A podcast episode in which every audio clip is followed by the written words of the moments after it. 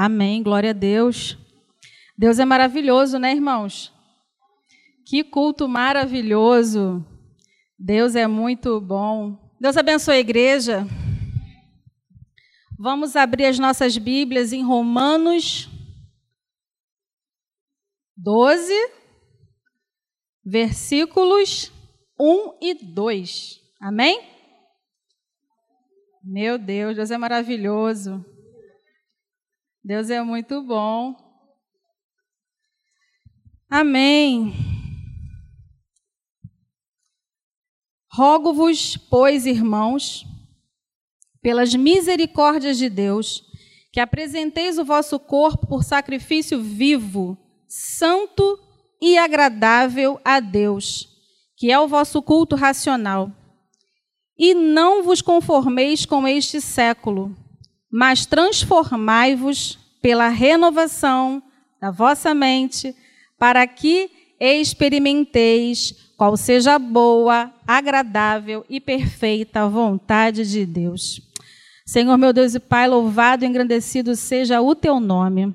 Pai, os nossos corações já estão alegres, Senhor, porque sentimos a tua presença desde cedo e ao entrar nesta casa confirmamos a tua presença aqui, porque tu se fez manifesto, Senhor, no nosso meio.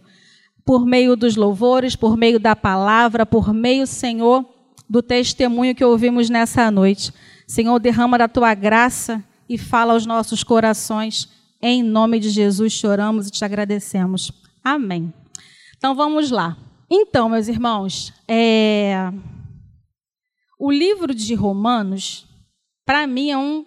Eu amo esse, esse livro, enfim.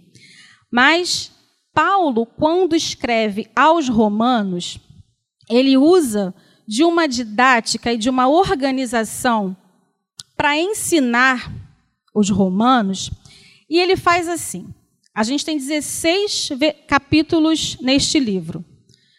Basicamente, os 11 capítulos iniciais, eles apresentam para o povo a doutrina de Deus. Ele vem apresentando a doutrina. Ou seja, ele vem nos instruindo. Quando a gente fala romanos, a gente pode se incluir, porque eles são os gentios e nós também somos gentios. Então, ele traz para nós uma doutrina. E que doutrina é essa? A doutrina da justificação pela fé em Jesus Cristo. Então, ele vem falando várias coisas sobre a morte de Jesus, sobre a questão do sacrifício, enfim, ele instrui o povo fala sobre a questão do perdão de pecados por meio do sacrifício. E antes, vocês sabem que perdão de pecados era necessário o sacrifício de animais. Porém, agora, o Cristo, ele já havia vindo até o nosso meio, ele já havia sido morto, já estava ressurreto, então já dispensava esse sacrifício de animais. O sacrifício de Jesus era suficiente. Só que a partir dos, do capítulo 12, o que que Paulo traz para nós? Ele traz uma forma de nós colocarmos essa doutrina em prática. O que adianta uma doutrina? O que adianta um texto se esse texto não tem sentido para a minha vida? O que adianta uma doutrina que ela não faz efeito na minha vida? Então, a partir do capítulo 12, que foi o que nós lemos, tanto na abertura do culto como agora, ele traz para a gente ensinamentos práticos. E é em cima disso que a gente vai falar um pouquinho nessa noite para vocês. Meus irmãos, eu tenho livros em casa, tenho vários livros. Alguns eu já li, outros não li. Os que eu não li, para mim não tem valor ainda, porque eles não, não mudam a minha vida, eles não acrescentam na minha vida. A palavra de Deus é a mesma coisa. Não adianta a gente ter a palavra de Deus e não colocá-la em prática, certo? E aí eu quero ler com vocês novamente o versículo 1. Está com a sua Bíblia aberta aí, lê comigo.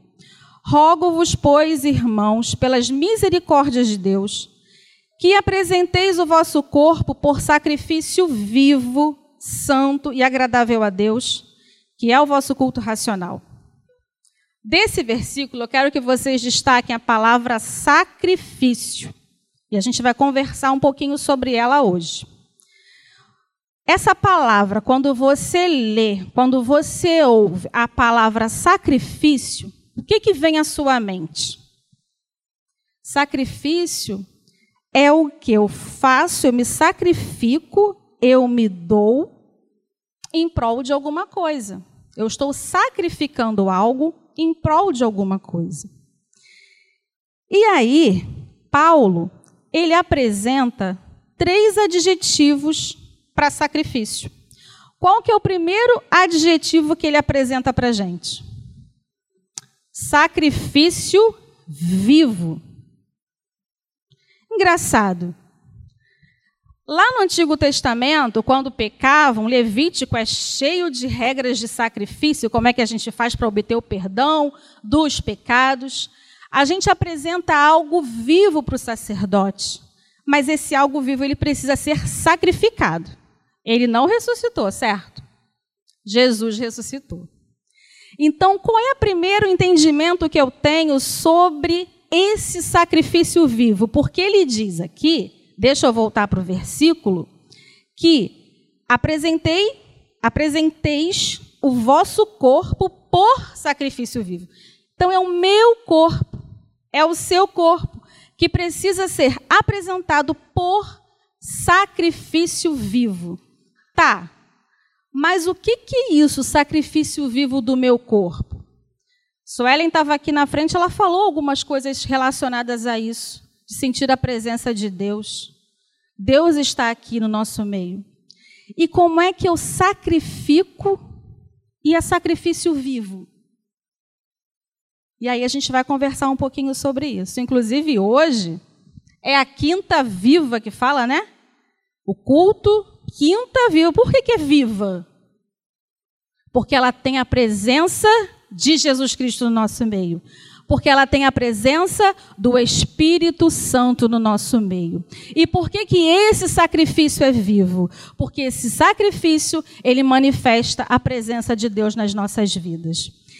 E viva, vida, algo vivo, ele me lembra a movimento, a vigor, a transformação então esse sacrifício ele precisa ser transformado, ele precisa ser modificado. E aí eu fico pensando assim: Jesus já não fez o sacrifício na cruz?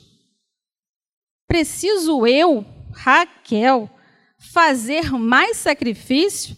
Eu não vou anular o que está feito lá atrás, não, que ele já fez? Vamos pensar aqui uma coisa. O sacrifício que Jesus Cristo fez foi para justificar você dos seus pecados. Foi para me justificar dos meus pecados. Ele demonstrou tão grande amor, se entregando por nós, se esvaziando por nós, que agora o sacrifício que Paulo está me sugerindo aqui é para eu demonstrar gratidão para esse Deus. E como é que eu vou demonstrar gratidão? Raquel, como é que eu faço isso? Como é que eu vou demonstrar gratidão para Deus com o meu corpo em sacrifício vivo? Olha só.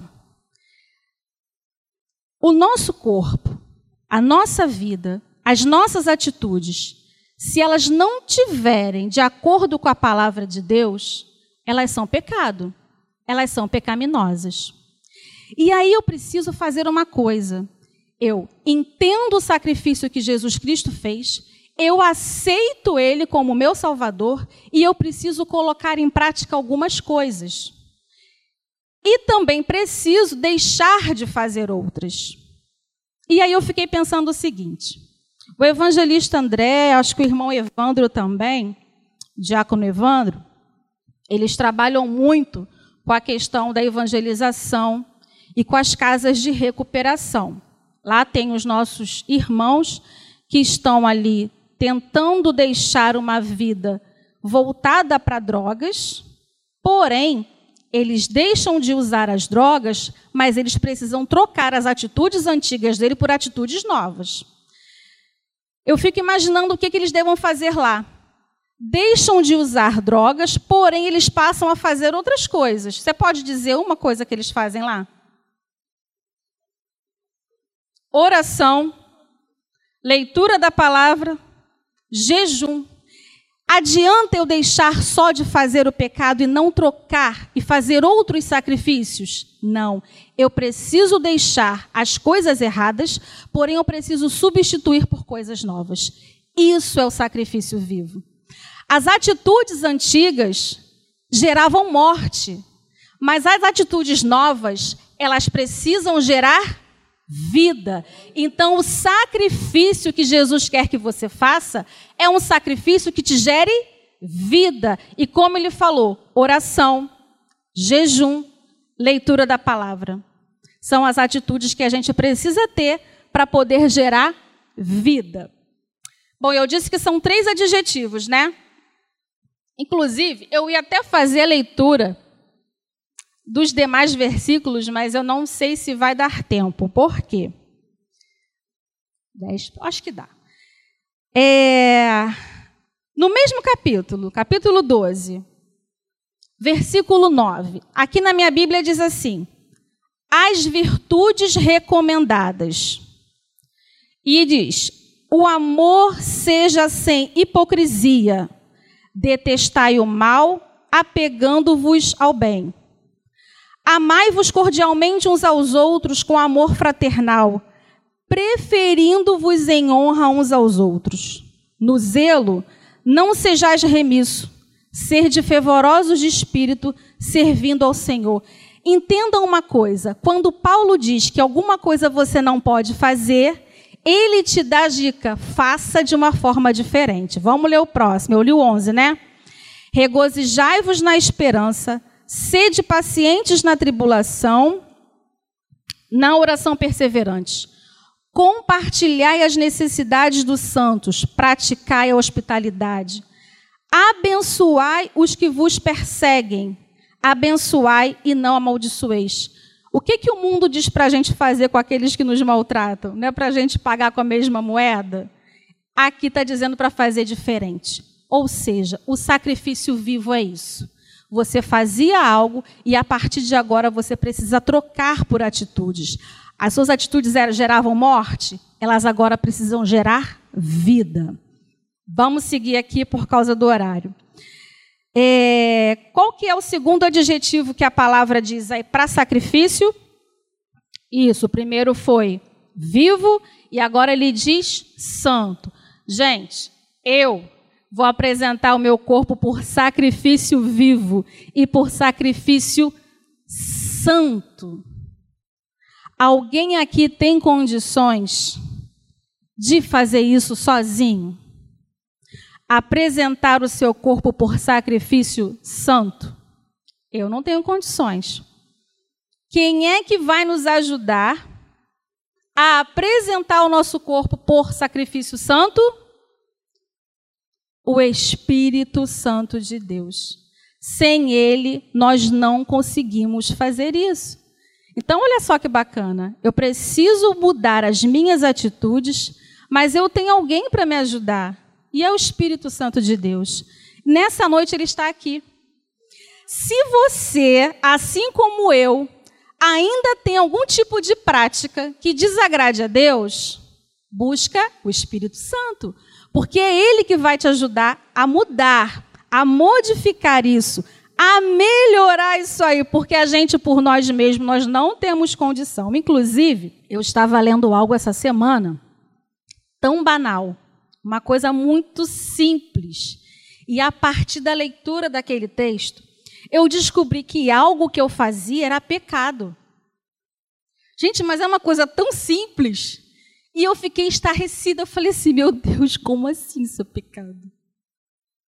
Mas eu estava lendo. Se eu não tivesse lendo, eu ia descobrir que aquilo era pecado? Não. Então é o Espírito Santo que nos revela isso.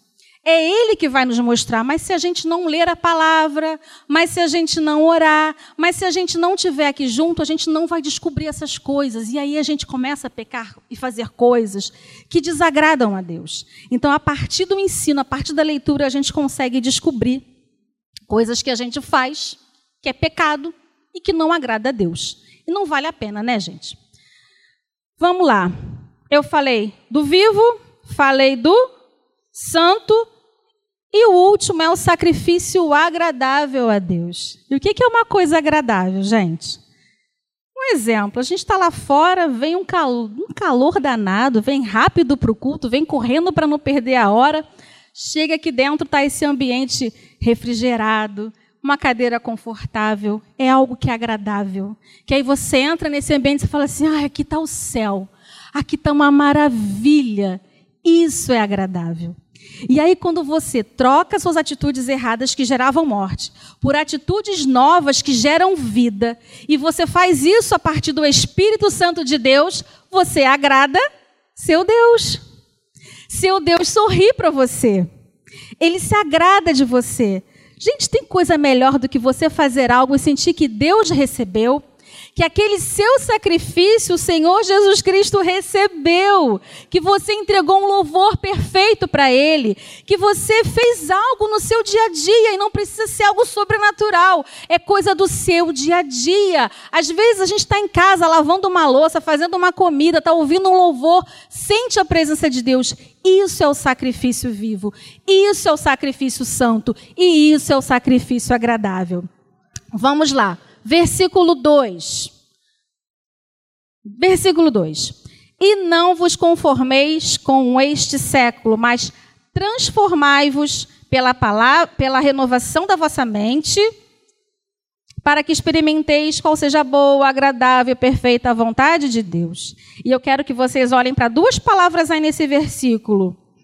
A palavra conformeis e a palavra transformai-vos. Dá um destaque nessa palavra aí. E agora eu vou fazer uma coisa com vocês que eu faço com as minhas crianças lá na escola. Qual é a palavra que está escondida dentro da palavra conformeis, que também está escondida dentro da palavra transformai-vos? Quem sabe identificar essa palavra aí? Vou dar uma dica. Com forma. Forma. Exatamente isso que o irmão estava falando aqui mais cedo. O mundo tenta nos ajustar para a gente fazer as coisas que eles querem que a gente faça. Ele tem o padrão dele. Mas se eu não fizer esse sacrifício que a Bíblia está me orientando a fazer, eu acabo entrando na forma deles. Quem aqui trabalha com massa? Já manipulou massa? E precisou formar a massinha, fazer aquelas forminhas. É exatamente isso que o mundo faz com a gente. Colocar na forma deles, do jeito deles. E se eu me afasto da palavra, eu começo a ficar mais parecido com a forma que o mundo quer. Por isso eu preciso ficar rente na palavra. Eu estava pensando em massa. E eu lembrei da minha filha, porque ela faz uns biscoitinhos, pastor, o senhor ainda não comeu os biscoitos que ela faz. Mas ela vai fazer e vai trazer para o senhor. É um biscoitinho à base de maisena, manteiga. É maravilhoso. Eu como antes de, antes de esfriar, eu já estou comendo. Desmancha na boca. E eu estava observando ela, da última vez que ela fez, ela sentou lá na cozinha, botou o tabuleirinho assim na frente dela e começou a dar forma para aqueles biscoitos. Fazia, ela, ela já fez uma forma mais altinha assim, mas agora ela faz um chapadinho, parece uma moeda. E ela fica ajeitando ali, dando forma para aqueles biscoitos. E é uma delícia, quem já comeu sabe que é bom. E fica dando forma para aqueles biscoitos. É isso que o mundo faz com a gente. Quando a gente é manipulável, quando a gente está acessível para o mundo, sabe o que, que ele faz? Ele pega a tua visão aquilo que atrai a tua visão e coloca na forma deles. Vivian, você pode colocar aquele versículo de Mateus? E aí ele pega a sua visão e coloca na forma do mundo. E aí, quando a nossa visão está na forma do mundo, sabe o que acontece? A gente passa a desejar, a gente passa a cobiçar, a gente passa a ter altivez e a gente passa a ter soberba no olhar. Mas a, a, palavra diz: a candeia do corpo são os olhos, de sorte que se os teus olhos forem bons, todo o teu corpo terá luz. A mesma coisa ele faz com a sua audição. O que que você tem ouvido? O que que eu tenho ouvido? O que que você tem dado ouvidos? E aquilo que você ouve gera o que em você? Pode botar outro versículo de Provérbios, Vivian, por favor. Aquilo que você ouve faz o que com a sua mente? Porque quando você ouve alguma coisa, já dá um alerta no teu corpo, não é assim? Jornal Nacional, plantão, você já vai, tum. Porque você ouviu, você fica em alerta, não é assim? Você vai atravessar a rua, alguém buzinou, você fica em alerta. Então, o que você ouve gera algo em você. Ouve, filho meu, e aceita as minhas palavras, e se multiplicarão os anos da tua vida. Então, meu irmão, procura ouvir a palavra de Deus para que você tenha anos de vida multiplicados. A mesma coisa o mundo faz com os meus pensamentos. Gente, a minha mente ela é muito vulnerável. E quando eu não estou ligadinha aqui nessa palavra, eu começo a pensar coisa que não agrada a Deus e causa mal para mim. Pode botar outro versículo, que está lá em Filipenses. E aí o mundo começa a formar os meus pensamentos, e aí eu começo a criar argumentos falsos, eu começo a criar heresias, eu começo a acreditar naquelas vãs filosofias como se elas fossem verdadeiras. E isso me engana. Mas a palavra de Deus diz assim para a gente: quanto ao mais irmãos, tudo que é verdadeiro, vamos, vamos ler juntos? Tudo que é verdadeiro, tudo que é honesto, tudo que é justo, tudo que é puro, tudo que é amável, tudo que é de boa fama. Se há alguma virtude e se há algum louvor, Nisso pensai. Não aceite o pensamento que o mundo tem te oferecido. Não permita que a sua mente venha a ser formada pelo mundo, que os padrões do mundo venham moldar os seus pensamentos, os seus argumentos. Que a palavra de Deus venha te dar esse, esse rumo, para você estreitar o seu pensamento com Deus. Ainda tem algumas coisas que ele vai formatando na gente, os nossos pés. Ele faz com que os nossos caminhos sejam caminhos tortuosos, se você permitir que o mundo modele os seus pés. E tira o seu equilíbrio. Ele faz com que você tropece, você caia. E ali o Salmo 40 diz: Tirou-me de um lago horrível, de um charco de lodo, pôs os meus pés sobre a rocha, sobre uma rocha e firmou os meus passos. Meus irmãos, não permita que o mundo te atraia e te convide. Não permita que o mundo diga para você: o caminho é aqui, aqui está fácil, vamos lá. Porque se você ficar no formato do mundo, você vai caber no inferno. Se você ficar no formato do mundo, se eu ficar no formato do mundo, eu vou para o inferno. E a gente não pode aceitar essa forma. Para terminar aqui. Outra coisa que ele forma, forma, e se a gente não vigiar, a gente cai, são os nossos lábios. Ele faz com que, no caso o mundo, ele faz com que a gente minta, com que a gente amaldiçoe, com que a gente profira palavras torpes. E a gente não pode permitir isso. E estendeu o Senhor a sua mão e tocou-me na boca. E disse-me o Senhor: Eis que ponho as minhas palavras na tua boca. Peça ao Senhor que toque nos teus lábios. Peça ao Senhor que transforme as suas palavras, para que as suas palavras sejam palavras de bênção, para que vocês possam abençoar a vida de outras pessoas. E aí ele diz, no versículo: Mas transformai-vos. Se eu não aceito a forma que o mundo me dá, eu preciso transformar. Eu preciso mudar algo, e de dentro para fora, não é só por fora, não é só a minha forma externa, mas a transformação ela tem que ser de dentro. E como que a gente vai conseguir essa transformação? Pela renovação da vossa mente, para que experimenteis qual seja a boa, agradável e perfeita vontade de Deus. Eu preciso ajustar os meus pensamentos com os pensamentos de Deus. Mas para isso eu preciso conhecer a palavra dele. Eu preciso orar e buscar a presença dele na minha vida. E para concluir, meus irmãos, se você, se eu, ainda não estou experimentando a boa, agradável e perfeita vontade de Deus, é porque a gente ainda não se ajustou. E o convite que eu te faço nessa noite é: você tem experimentado a vontade de Deus com todas as suas qualidades? Ela tem sido para você boa? Ela tem sido agradável? Ela tem sido perfeita? É uma palavra de reflexão para os irmãos, amém?